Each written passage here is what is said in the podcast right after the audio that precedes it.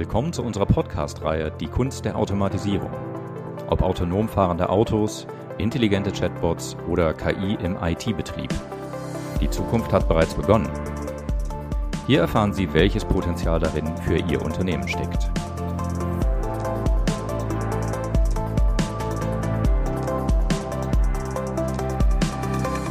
Herzlich willkommen zur zweiten Episode unserer Automatisierungsreihe. In der ersten Episode konnte ich schon mit meinem geschätzten Kollegen Michael Brose einen Überblick über die Automatisierung in Geschäftsprozessen und komplexen IT-Systemen ansehen, unter anderem am Beispiel autonom fahrender Autos. Heute wird's konkret und geht in die Tiefe. Es geht um die kleinen digitalen Arbeiter, die langweilige monotone Aufgaben übernehmen. Und auch heute habe ich wieder einen Gast eingeladen. Ich bin froh, an meiner Seite von der IBM Sven Habke als Experte für RPA zu haben. Hi Sven. Hallo Arne, danke, dass du mich eingeladen hast. Sehr schön, dass du da bist. Ja, wenn ich so auf meinen eigenen Arbeitsalltag blicke, ich habe mal versucht, zu dem Thema mich so selber ein bisschen zu beobachten, wo gibt es überhaupt noch Prozesse, die automatisiert werden können und habe mich tatsächlich dabei selber ertappt, wie ich eigentlich noch relativ häufig Daten von der einen zur anderen Anwendung per Copy and Paste immer noch manuell von einem Dokument ins andere kopiere und da denke ich mir, so eine Aufgabe, die würde ich nicht gerne irgendeinem Mitarbeiter geben, sondern eher so einem digitalen Helfer. Das wäre, glaube ich, sehr hilfreich. Wie ist es bei dir? Hast du vielleicht auch so persönliche Beispiele, wo du denkst, da könnten kleine digitale Arbeiter helfen aus deiner Umgebung? Natürlich habe ich auch solche Beispiele. Ähm, gerade vor ein paar Tagen hat es mich wieder erwischt, äh, diesmal tatsächlich privat. Ich habe wie so oft ähm, was bestellt und es sollte kommen irgendwann. Allerdings kam die Information zur Sendungsverfolgung nicht wie heute ja, eigentlich üblich per kompletter URL, sondern ich hatte die einzelnen Sendungsinformationen als Text in einer E-Mail erhalten und musste die dann mühsam in die entsprechende Verfolgungswebseite eintragen. Mhm. Sowas könnte natürlich auch wunderbar von einem Roboter in irgendeiner Art automatisch gemacht werden. Ja, absolut nachvollziehbar. Und da jetzt ja fast schon Weihnachten vor der Tür steht, ein super wichtiges Thema, die Sendungsverfolgung, kommen die Pakete noch rechtzeitig an? Ja, cooles Beispiel aus so aus unserem privaten und persönlichen Umfeld. Ähm, jetzt haben wir ja eine ganze Reihe von Hörern, vermutlich die auch aus der Unternehmenswelt kommen und sich überlegen und fragen, ähm, wo könnten eigentlich die digitalen Helfer so in ihrem Geschäftsumfeld äh, zum Einsatz kommen und Fallen dir da vielleicht auch Beispiele ein aus der Geschäftswelt? Na klar. Äh, gerade zu Beginn der Pandemie wurde ja sehr, sehr viel über monetäre Hilfen für Unternehmen gesprochen in öffentlichen Diskussionen und dann wurden auch entsprechende Beschlüsse in den Regierungen getroffen. Ja. Und kurz nachdem diese Beschlüsse dann ähm, getroffen wurden, sind in sehr, sehr kurzer Zeit, und damals war es zum Beispiel innerhalb von zwei Tagen, über 30.000 Anträge für Überbrückungshilfen bei den entsprechenden Kreditinstituten eingetroffen, die da für die Abwicklung. Das ist mal eine ordentliche Menge. Zuständig war. Ja, eine riesige Zahl, die schon zu normalen Zeiten mit der Belegschaft ja gar nicht zu, in, in kurzer Zeit abzuarbeiten ist. Geschweige denn in pandemischen Zeiten, wo dann von der Belegschaft vielleicht auch noch die Hälfte gar nicht da ist, weil sie gerade krank geworden ist. Ja, und ohne Hilfe heißt das wahrscheinlich, dass ich dann als der hilfesuchende Unternehmer relativ lange warten darf, bis mein Antrag dann, wenn er nicht zufälligerweise einer der ersten ist, dann abgearbeitet ist, oder? Ja, ich habe hier bei uns im Ort mit einigen Unternehmern gesprochen, die haben teilweise ja Monate lang, auf ihr Geld gewartet, mhm. obwohl sie zeitnah die entsprechenden Informationen eingereicht haben. Also ja, klar, sowas äh, könnte sehr schön über Roboter unterstützt werden, mhm. damit die Bearbeitung deutlich schneller ähm, vonstatten gehen kann. Ja. Ein anderes Beispiel, eines, das mit sehr, sehr viel Geld zu tun hat, ist der Vertrieb über Amazon. Zu einem Vertrieb über Amazon gehört ja auch immer ein entsprechender Retourenprozess, denn wenn wir mhm. als Privatmenschen etwas kaufen, dann haben wir ja das Recht, sowas auch zurückzuschicken. Soll vorkommen. Soll vorkommen, genau. Ähm, dieser Retourenprozess ist bei Amazon mit sehr, sehr kurzen SLAs belegt. Das heißt, der Händler muss innerhalb von drei Tagen auf einen solchen Retouren-Request antworten. Wenn er das nicht tut, dann gilt die Retoure als angenommen und er muss das Geld entsprechend auszahlen. Nur wenn er innerhalb von drei Tagen der Retoure widerspricht, natürlich mit entsprechender Begründung, ähm, kann er auch das Geld bei sich lassen. Mhm. Da dieser Prozess sehr manuell ist, über Webportale getrieben, dann mit gegebenenfalls der, der Systemlandschaft des Kunden integriert werden muss, ist auch sowas ein Integrationsprojekt, das über Roboter sehr schön abgebildet werden kann. Denn auf Amazon-Seite sind es zwei verschiedene Portale, die da bedient werden müssen. Mhm. Die Informationen kommen als Excel-Files, müssen dann entsprechend ausgelesen werden und zum Beispiel in ein SAP-System eingetragen werden, um dann die eigentliche Retour abzuwickeln ja. und die Logistik anzustoßen. Auch das ein sehr schönes Beispiel, bei dem Roboter sehr helfen können. Ah, spannend. Wirklich interessant. Also das führt mich dazu, dass ich mit dir gemeinsam gern mal so ein bisschen genauer gucken würde, äh, ja, auf diese kleinen digitalen Helfer und äh, wie die so die manuellen Aufgaben unterstützen und vielleicht sogar obsolet machen können. Also unter dem Kürzel RPA, ne, Robotic Process Automation, also die robotergestützte Prozessautomatisierung. Was muss ich mir darunter eigentlich genauer vorstellen? Ja, Du hast es ja eben schon angesprochen. Ein relativ großer Anteil unserer täglichen Arbeit ist sich stark wiederholende Arbeit, häufig langweilige Arbeit, die einfach gemacht werden muss, damit am Ende des Tages die Zahlen stimmen oder die Arbeit bewertet werden kann.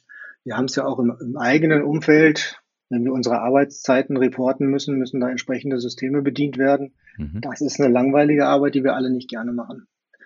Und das Problem bei langweiliger Arbeit ist, wann immer Menschen langweilige Arbeit machen, sinkt ihre Aufmerksamkeitsspanne. Ja. Das heißt, sie machen Fehler, weil sie sich nicht mehr so sehr darauf konzentrieren. Und das bedeutet, die Daten, die da generiert werden, sind dann auch noch fehlerhaft. Also manuell generierte Daten lang, kosten viel Zeit und sind fehlerhaft. Wenn ich das Ganze digitalisieren kann über so einen kleinen Roboter, der für mich die Arbeit macht, mhm dann macht er sie immer richtig, solange die Datenbasis stimmt. Das heißt, er generiert keine Fehler.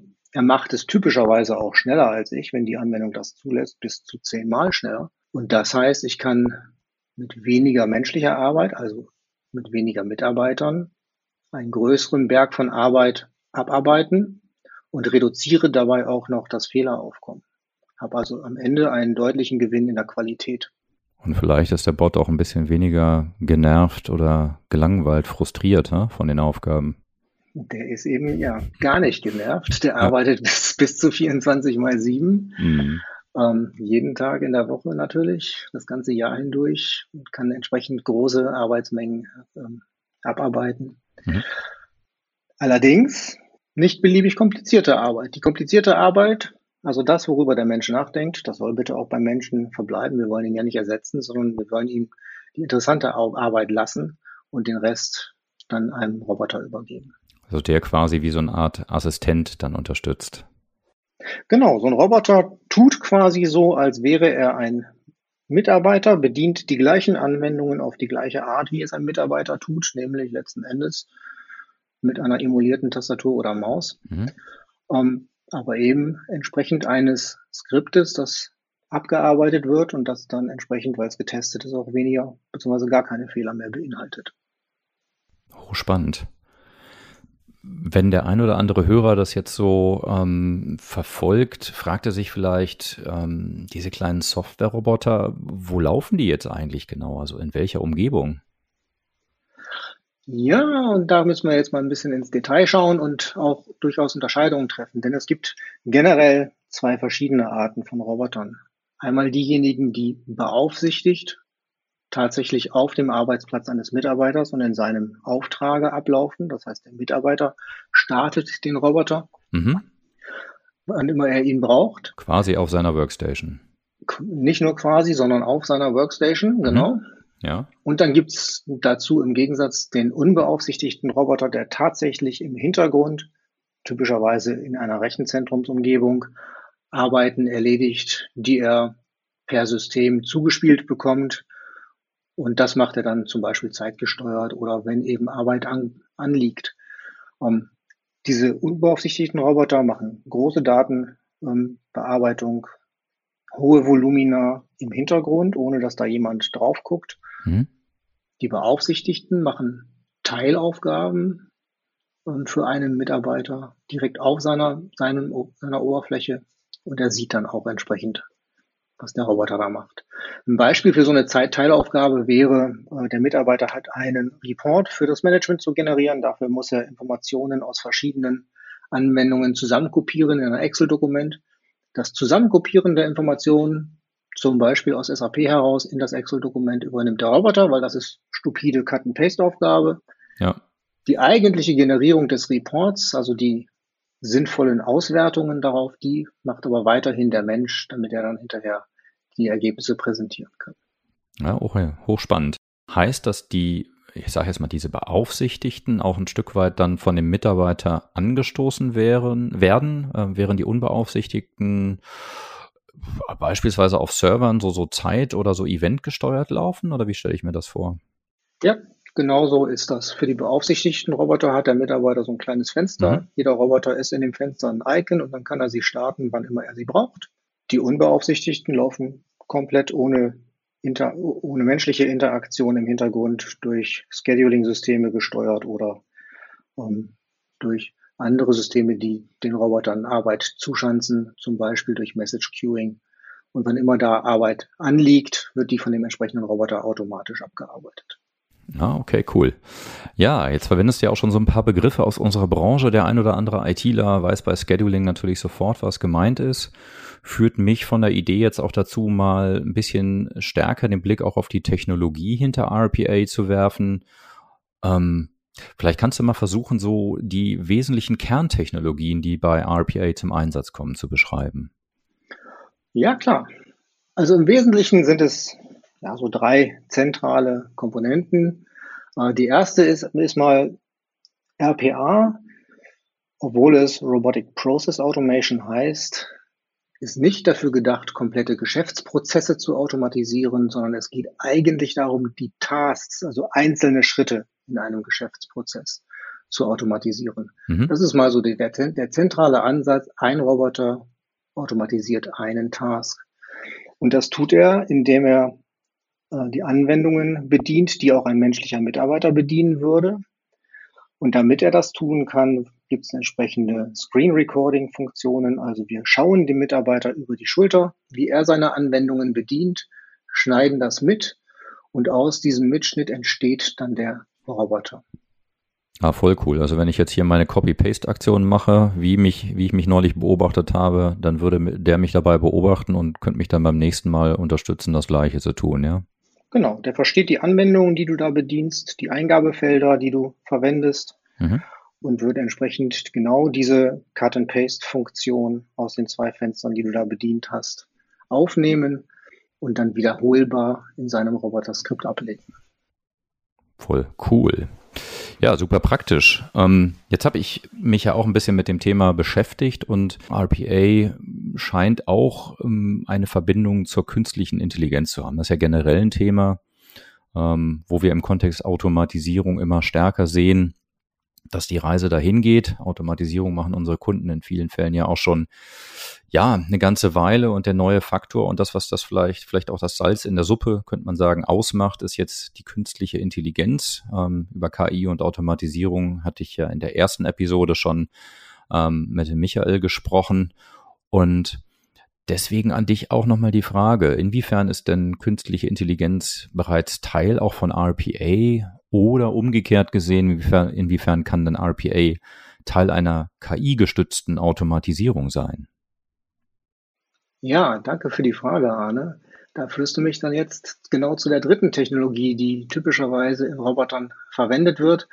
Und KI begegnet uns in RPA, zumindest in unserer RPA-Lösung, an drei Stellen.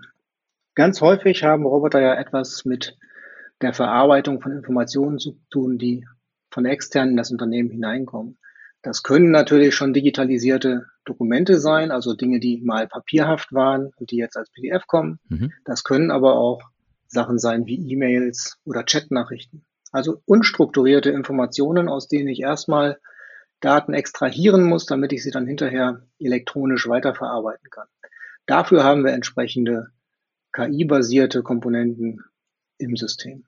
Es kann aber auch sein, dass ein Roboter mal eine Entscheidung fällen muss. Und sehr häufig in Robotern passiert das. Das könnten zum Beispiel so Entscheidungen sein wie in der Finanzbranche. Alle Kreditentscheidungen unter 1000 Euro werden automatisch ähm, mit Ja be beantwortet. Alle Kreditanträge darüber müssen vielleicht noch einen entsprechenden Workflow zur Freigabe durchlaufen. Mhm. So eine leichte Entscheidung, dafür brauche ich keine KI. Ja. Aber das können natürlich auch Entscheidungen sein, die viel komplexer sind, die auf viel mehr Eingangsvariablen basieren und die nicht mehr so einfach in, in wenn dann zu adressieren sind.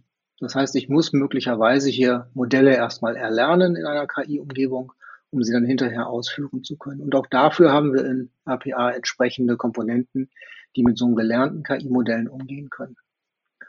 Und der dritte Punkt, der ist wieder ein eher technischer. Anwendungen ändern sich manchmal. Und manchmal sind Anwendungen auch nicht so sehr RPA-freundlich geschrieben, so dass ich nicht wirklich technisch ermitteln kann, wo sind denn Eingabefelder und wo sind Ausgabefelder. Da hilft uns KI mit so einer Art Computer Vision, um zu verstehen, wie denn die Anwendung aussieht und an welcher Stelle ich sie bedienen kann, ähm, um die entsprechenden Informationen einzugeben oder zu extrahieren.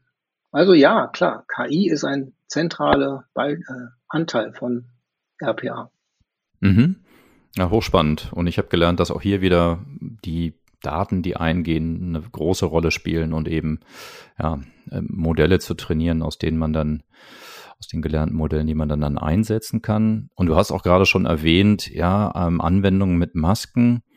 Ich habe mir jetzt auch schon die Frage gestellt, äh, viele Softwaresysteme bieten doch Programmierschnittstellen, ne? also die bekannten APIs. Und so ketzerisch gefragt vielleicht, braucht es denn da noch RPA? Ja, eine Frage, die ich in Kundensituationen auch ständig höre ähm, und die auch immer so ein Reizthema in der äh, Unternehmensarchitektur darstellt. Allerdings ist es in der Realität tatsächlich so, dass in vielen Unternehmen Anwendungen eingesetzt werden, die teilweise ja auch in-house generiert wurden und erstellt wurden früher, die gar keine standardisierten Schnittstellen bereitstellen, sondern die ausschließlich für die Interaktion mit Mitarbeitern über entsprechende Bildschirm ein- und Ausgabe gedacht waren. Mhm. Auch die muss ich auf irgendeine Art und Weise ansprechen können. Und da ist RPA natürlich eine der zentralen Komponenten. Oder die Bereitstellung von APIs kostet Geld. Es gibt Lieferanten für Software-Systeme, die extra Geld dafür haben möchten, wenn ein Mitarbeiter oder ein, ein Kunde die Anwendung eben jetzt nicht interaktiv bedienen möchte, sondern über APIs bedienen möchte. Das heißt, hier muss man mal darüber nachschauen, ist es denn vielleicht nicht billiger, an der Stelle dann RPA einzusetzen. Und der dritte Aspekt ist, und das habe ich mit Kunden auch so verifiziert, eine, Interaktion, eine Integration zwischen zwei Softwaresystemen basierend auf API in einer etwas größeren Kundenumgebung ist durchaus ein Projekt, das ein paar Jahre dauern kann. Ja. Also in dem Beispiel waren es mal zwei Jahre. Das heißt, wir haben hier auch eine lange Projektlaufzeit, bis ich denn hinterher auch tatsächlich Geld einsparen kann und einen Vorteil mhm. aus einer solchen Integration gewinnen kann. Mit RPA habe ich so eine Integration eher in Wochen umgesetzt oder vielleicht in wenigen Monaten, aber eben bei weitem nicht in verschiedenen Jahren, so dass man auch darüber nachdenken kann, RPA mal als schnelle Lösung zu verwenden, um dann hinterher zu schauen, müssen wir denn hier vielleicht in der IT noch ein bisschen enger die Systeme zusammenzurren und dann vielleicht tatsächlich eine API-basierte Integration machen. Da gibt es verschiedene Spielarten und da muss man im Einzelfall mal entscheiden, was ist denn für den Kunden oder für die jeweilige Situation sinnvoll. Ja, aber was auf jeden Fall ein hochinteressanter Punkt ist, den ich auch schon mehrfach gehört habe, ist, dass RPA ähm, sich in kurzer Zeit umsetzen und, und äh, umsetzen lässt und Werte stiftet. Das heißt, wenn ich so als Unternehmenslenker drauf schaue, habe ich einen ziemlich kurzen ROI und das ist natürlich hochinteressant. Absolut. Du hattest am Anfang unseres Gesprächs ja bereits ähm, ja zwei schöne Beispiele genannt. Ne? Also dieses die kurzfristige Freigabe von Unternehmenshilfen, um den Unternehmern da sehr schnell unter die Arme zu greifen, jetzt gerade im Covid-Kontext gehabt und äh, das mit dem verbesserten Kundenservice bei Retouren im Handel. Würdest du sagen, dass RPA auf bestimmte Branchen beschränkt ist oder gibt es bestimmte Bereiche, in denen RPA nur effektiv eingesetzt werden kann? Nein, das ist definitiv nicht der Fall. Ähm, die Finanzbranche ist natürlich, wie so häufig, ein Vorreiter. Mhm. Die akzeptieren neue Technologien relativ schnell und führen sie dann auch ein. Und so ist es auch bei, bei RPA. Aber die Kundenanfragen und das Interesse zeigen deutlich, Es gibt keine Beschränkung auf bestimmte Branchen und auch keine bevorzugte Denkrichtung in, in bestimmte Branchen. RPA ist okay. überall da einsetzbar, wo Mitarbeiter von langweiliger, stupider Arbeit entlastet werden sollen, wo vielleicht extrem viel Arbeitsvolumen abzuarbeiten ist, dass man dann möglicherweise so nach diesem 80-20-Ansatz 80 Prozent automatisiert abarbeiten lässt und die 20 Prozent, mhm. über die auch mit Menschen nachdenken müssen, die dann weiter von Mitarbeitern auch abarbeiten lässt. Ähm, das sind so die, die typischen Einsatzszenarien für RPA. Und die langweilige Arbeit, die finden wir wohl leider noch in fast allen Branchen. In fast allen Branchen, genau. Ja. ja, das ist, ist absolut richtig. Mhm. Und solche Aufgaben kommen dann zum Beispiel durch E-Mails ins System. Wenn ich E-Mails automatisiert bearbeiten möchte, mhm. dann ist RPA durchaus dazu in der Lage, sowas zu realisieren. Wir hatten Banken, wir haben Lebensmittelkonzerne, ähm, wir haben Logistikunternehmen, eine Vielzahl von unterschiedlichen Branchen und die Einsatzfälle kommen aus unterschiedlichsten Abteilungen in den jeweiligen Unternehmen. Also weder eine Branchen- noch eine Abteilungsspezifizierung ja. ist für RPA zu beobachten. Das heißt, ähm, du würdest sagen, ja, in HR, in Finanzen, im Kundenservice, wahrscheinlich generell überall, wo mit Kunden und, und vielen Geschäftspartnern interagiert wird, entstehen hohe Volumina, die dann abzuarbeiten sind, oder? Genau. Mhm. Logistik, Materialwirtschaft, alles Mögliche ist mhm. da zu denken. Apropos Interaktion zwischen den Menschen. Da bin ich jetzt mal ganz neugierig. Würdest du sagen, es gibt Bereiche, wo RPA bereits eingesetzt wird ohne dass es uns direkt auffällt? Klar, überall da zum Beispiel, wo du relativ schnell auf deine Anfrage, die du vielleicht per E-Mail gestellt hast, eine entsprechende Antwort bekommst, ohne dass jetzt wirklich schon das Problem behoben wird, sondern nur so eine Art Antwort. Wir haben Ihre Informationen entgegengenommen und ein ähm, entsprechender Mitarbeiter wird sich darum kümmern und sich dann bei Ihnen melden. Diese Arten von Anfang Antwortinformationen, die nicht komplett ohne Kontext sind, die nicht einfach nur wirklich stupider Text sind, sondern vielleicht auch ein bisschen auf die eigentliche Anfrage eingehen, mhm. könnten sogar von solchen Robotern generiert worden sein. Okay, das äh, erklärt mir auch, warum die eine oder andere Antwort dann so schön schnell kommt, quasi in einer Minute. Und du denkst, uh, wow. Ähm, und dann steht aber erstmal drin, vielen Dank für die Anfrage und ähm, genau, wir kommen dann demnächst nochmal mit Details auf Sie zu oder sowas in die Richtung, ne? Genau sowas. Super, ich glaube, jetzt habe ich schon ein bisschen mehr verstanden oder deutlich mehr verstanden, wofür RPA eingesetzt werden kann. Vielleicht nochmal eine grundsätzliche Frage an dich. Was braucht es denn, um RPA überhaupt einsetzen zu können? Also es gibt quasi keine technischen Voraussetzungen, um RPA einzusetzen, Arne. Das können ganz kleine Unternehmen sein oder auch riesige Konzernkonstrukte. RPA kann ich quasi aus rein technischer Sicht an jeglicher Art und in, jeglicher Situation einsetzen. Die Voraussetzungen sind also weniger IT-Infrastruktur bedingt. Aber es gibt natürlich Voraussetzungen, um RPA einzusetzen und die sind eher organisatorischer Art. Das Unternehmen, das Unternehmen muss sich damit auseinandersetzen, wenn sie über RPA nachdenken, jetzt dieses virtuelle Mitarbeiterkonzept zu verstehen und auch zu akzeptieren. Das hat zum Beispiel Konsequenzen in der IT-Sicherheit, denn ich muss mir Gedanken darüber machen, wie versorge ich denn jetzt Roboter, also virtuelle Mitarbeiter mit User-IDs und Passworten, um äh, Systeme zuzugreifen. Denn der Roboter, wie vorhin gesagt, tut ja so, als wäre er ein Mensch. Das heißt, er meldet sich auch so bei den Systemen an, als wäre er ein Mensch. Dazu muss ich eine entsprechende Konzepte im Unternehmen haben. Ah, okay, ja klar. Und dann müssen die auch eigene IDs, eigene Namen kriegen oder zumindest IDs, genau. Passworte. Ja, ist interessant. Also, das heißt, du sprichst eher von organisatorischen Voraussetzungen und ähm, gibt es da noch weitere, also jetzt neben dem Aspekt Sicherheit? Natürlich. Mhm. Um, ähm, und das hat ganz viel mit den Mitarbeitern an sich zu tun. Das Unternehmen muss natürlich auch die Bereitschaft generieren oder herstellen, um diese digitalen Helfer einsetzen zu wollen. Und zwar eben nicht nur im Management, sondern durchaus auch in der Belegschaft. Das heißt, so eine Automatisierung, und da sind wir eigentlich nicht nur nicht auf RPA beschränkt, sondern jegliche Art von Automatisierung bedeutet auch immer, die Belegschaft mitzunehmen, also ein Change Management Projekt aufzusetzen, um entsprechend auch zu kommunizieren. Die Kommunikation ist ganz wichtig in der Interaktion mit menschlichen Mitarbeitern. Und RPA kann immer nur dann erfolgreich eingesetzt werden, wenn die Belegschaft das auch mitträgt. Das ist aber typischerweise der Fall.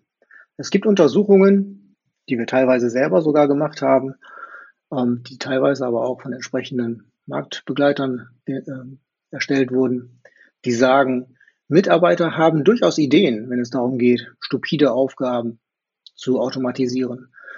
Und viele sagen, sie können viele Stunden pro Woche einsparen, die sie mit langweiliger Arbeit heutzutage verbringen und könnten da gewinnstiftendere Aufgaben erledigen.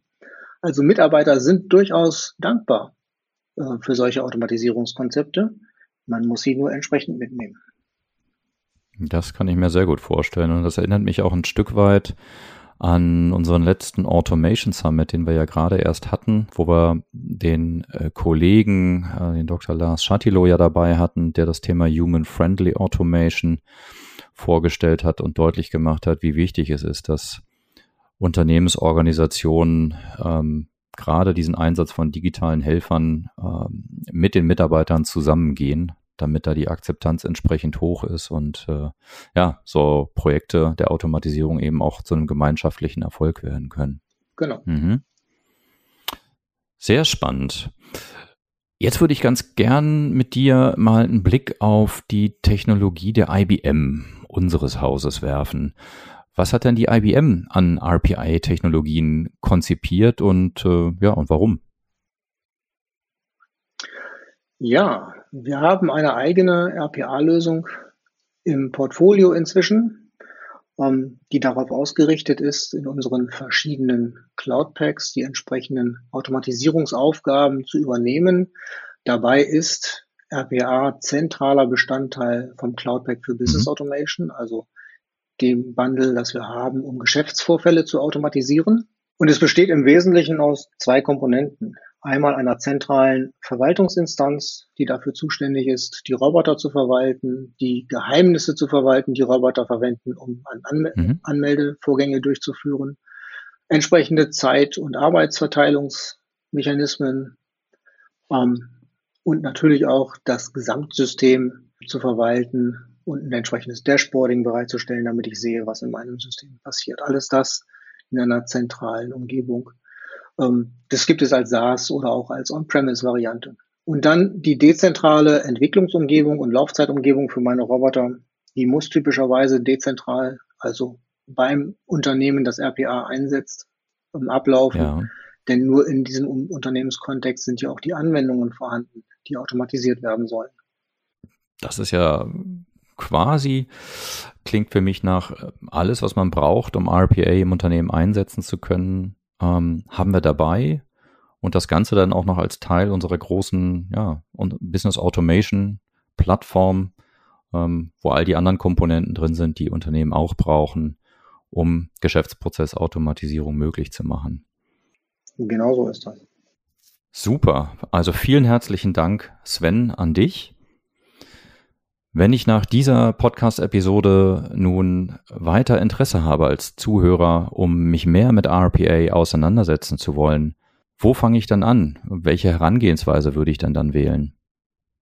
Naja, ein guter Startpunkt für RPA ist zum Beispiel mal zu schauen, wie laufen denn Prozesse heute im Unternehmen ab mit Process Mining, was nebenbei auch ein Teil unseres Cloud Packs for Business Automation ist mhm. um dann da in diesem Process Mining herauszufinden, an welcher Stelle habe ich denn Potenzial, Mitarbeiter zu entlasten, beziehungsweise diese durch Roboter zu ersetzen.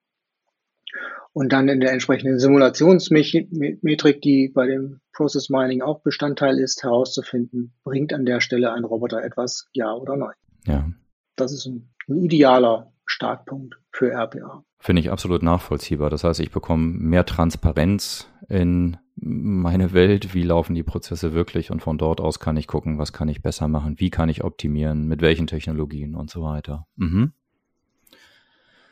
Ja, ähm, lass uns doch zum Abschluss vielleicht auch einen Ausblick wagen. Wo liegen aus deiner Sicht aktuell Grenzen der Technologie und wo ist das Potenzial für weitere zukünftige Entwicklungen? Naja, die Grenzen liegen aktuell genau da, wo auch ein Mensch über eine Problematik länger nachdenken muss. Der Roboter denkt nicht nach, sondern er hat ein relativ starres Skript, nach dem er abarbeitet ähm, und entsprechend versucht, ähm, Lösungen herzustellen. Das reicht aber in vielen Fällen nicht. Manchmal sind Anfragen auch so vage gestellt, dass sie eben nicht eindeutig sind und dann muss auch ein Mensch darüber nachdenken und das soll auch bitte aktuell weiter der Mensch tun, denn der Roboter kann diese Art von, von Flexibilität nicht gewährleisten. Absolut. Mit KI kann man zwar bestimmte dieser Probleme dann adressieren heutzutage, aber eben auch nicht alle. Ähm, und der Roboter kann nichts tun, was er nicht vorher schon, was ihm nicht vorher beigebracht wurde. Ne, er, er lernt mhm. während seiner Arbeit nicht weiter, sondern er arbeitet an dem, was er hat. So ein einfaches Wenn dann, das kann natürlich immer der Roboter dann auch an entsprechenden Entscheidungen realisieren. Aber überall da, wo es komplexer wird, ähm, wo ich Dinge lernen muss, wo ich vielleicht aus meiner Erfahrung heraus mal die eine oder mal die andere Richtung gehe als Mitarbeiter, da liegen aktuell die Grenzen. Was auch wieder gut ist für die Menschen, die sagen, das sind die Aufgaben, die mir auch wieder Spaß machen, oder? Also weg von den monotonen, hin zu den spannenden vielleicht auch, den komplexeren. Genau. genau. Mhm. Allerdings muss man auch sagen, genau an der Stelle liegt auch das Potenzial von Robotern in Zusammenarbeit mit KI, denn die KI entwickelt sich natürlich auch weiter. Das heißt, die Grenze verschiebt sich, die Grenze des Machbaren verschiebt sich so ein bisschen und Roboter können immer komplexere Aufgaben übernehmen. Das geht hoffentlich in naher Zukunft dann tatsächlich so weit, dass jeder Roboter, jeder Mensch quasi seinen eigenen Roboter als Assistent zur Verfügung gestellt kriegt, den er möglicherweise auch selber mit Aufgaben ähm, versieht, dem er neue Dinge beibringen kann und der dann für den einzelnen Mitarbeiter entsprechende Aufgaben automatisiert und dann kann halt der Roboter auf jedem Arbeitsplatz auch anders aussehen, weil jeder Mitarbeiter andere Dinge automatisiert haben möchte. Das kann ich mir sehr gut vorstellen und äh, ja, vielen, vielen Dank, Sven. Das war auch nochmal ein toller Ausblick und ich kann mir vorstellen, dass hier die Bots uns in der Zukunft auch ähm, gut zur Seite stehen können und, und gut helfen können, assistieren können. Also, vielen, vielen Dank an dich, Sven. Danke dir, Arne. Ja, und wer Interesse hat, ähm, Sven direkt mal anzusprechen, der findet hier in den Show Notes auch ähm, seine Kontaktdaten, ähm, den Link zu seinem LinkedIn-Profil. Und ich möchte auch noch darauf hinweisen, dass wir jetzt in Kürze, ganz bald, nämlich schon am 25.11. zu den Automatisierungsthemen in den Geschäftsprozessen, aber auch in der IT ein spannendes Event haben. Das IBM Lab Comes to You Event Dafür können Sie, könnt ihr euch jetzt noch kurzfristig registrieren, wenn ihr den Podcast zur richtigen Zeit hört. Und falls es später werden sollte, könnt ihr natürlich schauen, dass ihr die Recordings anguckt. Das ist auf jeden Fall sehr spannend. Da werden all die Themen, die wir hier besprechen in der Reihe, ähm, auch in der Tiefe diskutiert. Und RPA ist natürlich auch dabei, sogar das Sven in Persona. Dann darf ich darauf hinweisen, dass wir zu den Automatisierungsthemen auch einen spannenden Blog auf der IBM digitalen Perspektive veröffentlichen. Da gibt es immer wieder spannende Artikel. Auch die sind hier in den Show Notes verlinkt. Ja, und ganz zum Schluss möchte ich noch werben für die nächste Episode. Da wird wieder mein geschätzter Kollege Michael Rose als Host mit Michael Hamann als Experten sprechen. Und das Thema dort ist die Automatisierung und, wir hatten es gerade schon, APIs. Ah, was kann man da gut und richtig machen? Das wird sicherlich eine spannende Episode. Und für heute danke ich, sage vielen Dank fürs Zuhören, freue mich, wir freuen uns über Ihr Feedback und ich sage einfach bis zum nächsten Mal, Ihr Arne Melcher. Diese Podcast-Reihe Die Kunst der Automatisierung ist ein Angebot der IBM in Deutschland, Österreich und der Schweiz. Weitere Informationen zum Thema jeder Episode findet ihr in den Show Notes. Wenn ihr keine neue Episode dieser Reihe verpassen wollt, dann könnt ihr den Podcast abonnieren auf Spotify, Apple Podcast und überall sonst, wo ihr Podcast hören und abonnieren möchtet.